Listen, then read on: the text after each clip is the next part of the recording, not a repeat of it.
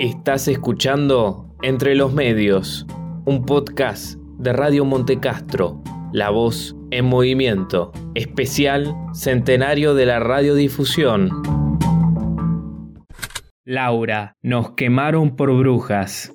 El rol de las mujeres y de las disidencias dentro de la radio, bueno, si, si, nos enfocamos en las radios comerciales, en las radios de mayor escucha, podemos ver que estamos absolutamente invisibilizadas, eh, tanto en, el hacerlo como en las representaciones, eh, en las historias, en los discursos que, que se escuchan sobre nosotras, sobre nosotros. No estamos contando las cosas y no estamos siendo contadas tampoco de ninguna forma forma. digo, me parece que en ese sentido hay una vulneración de un montón de derechos, de, derechos laborales en poder acceder a, los lugares, a las tareas, a los trabajos, eh, vulneración del derecho de las audiencias a poder eh, tener una justa pluralidad de voces. Eh, y me parece que también es interesante pensar que además de, faltar haciendo la radio, pensando la radio, tomando las decisiones dentro de la radio, además de faltar eh, en las representaciones, en las historias que se escuchan, en las miradas donde están puestas, en las voces especialistas de los temas. Em, también cuando estamos somos vulneradas, somos violentadas, somos oprimidas. en ese sentido, em, me parece eh, interesante poder contarles que, existe un podcast, que, que un podcast que se llama Bocanada, historias que liberan, donde se cuentan distintas historias de violencias en la radio, ¿no? Eh, contadas por sus propias protagonistas, contadas de diferentes lugares de, desde donde se hace radio, eh, para empezar a visibilizar también el otro lado de la historia de la radio, digo, en este contexto de los 100 años de historia de la radio, también hay una historia que sigue estando vigente, que sigue siendo muy desigual. Eh, no estamos, pero cuando estamos también nos pasan estas cosas, ¿no? Es violencia eh, que no estemos en la radio, que tengamos que que ocupar siempre el lugar decorativo, el lugar eh, pasivo y el lugar de, mayor eh, escucha, de mayor autoridad, sigue siendo la voz de los varones, sobre todo, ¿no? Y ni hablar de las disidencias, o sí, digo, también hablando de las disidencias, de otras identidades que no sean mujeres cis, eh, y de muchas otras desigualdades también.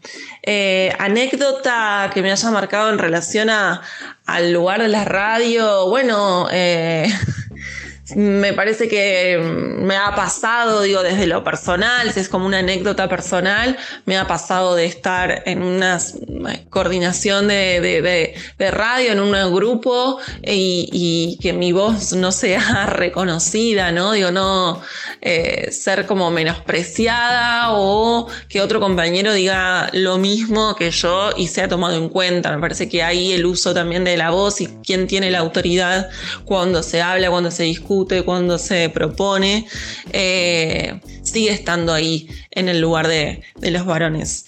¿Y cómo me imagino la radio dentro de 100 años? Bueno, ojalá es como una imaginación, pero es como una expresión de deseo que sea una radio pensada, ¿no? Desde los feminismos, que sea plural, que sea diversa, que represente un montón de, de demandas, de sectores de la sociedad, que se escuchen muchas y distintas voces de distintos lugares.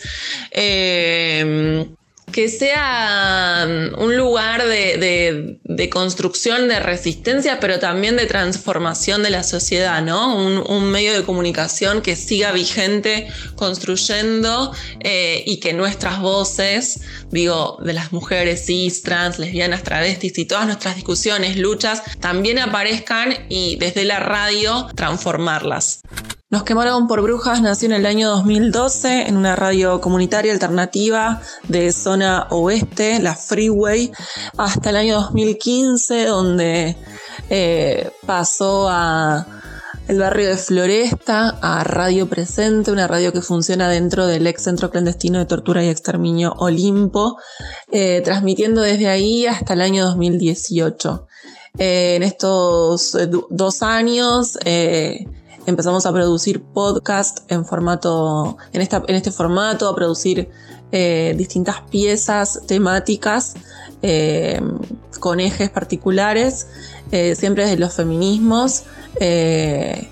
Y, en todos estos años produciendo comunicación feminista en de diferentes formas. En el 2017, con el primer monitoreo y relevamiento de Faltamos en la Radio, y en este año, en el contexto de los 100 años de la radio, lanzando el segundo monitoreo, donde se arrojan números similares al del 2017, aunque en el medio hayan pasado un montón de, de, luchas y de conquistas eh, públicas, eh, de la escena pública, de la calle, luchas por el aborto, eh, en fin.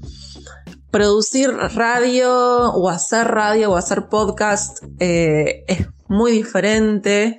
Eh, no creo que los podcasts podrían superar u opacar a la radio en general. No.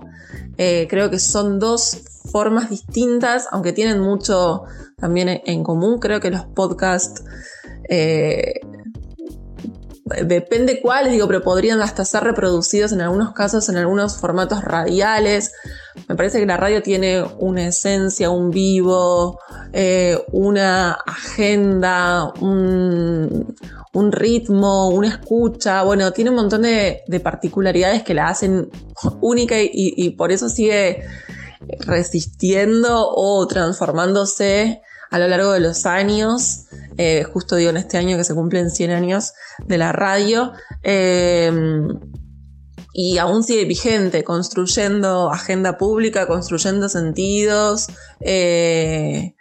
reproduciendo también un montón de, de cuestiones que tienen que ver con la sociedad, ¿no? Y en este sentido también estereotipos de género, desigualdades, violencias.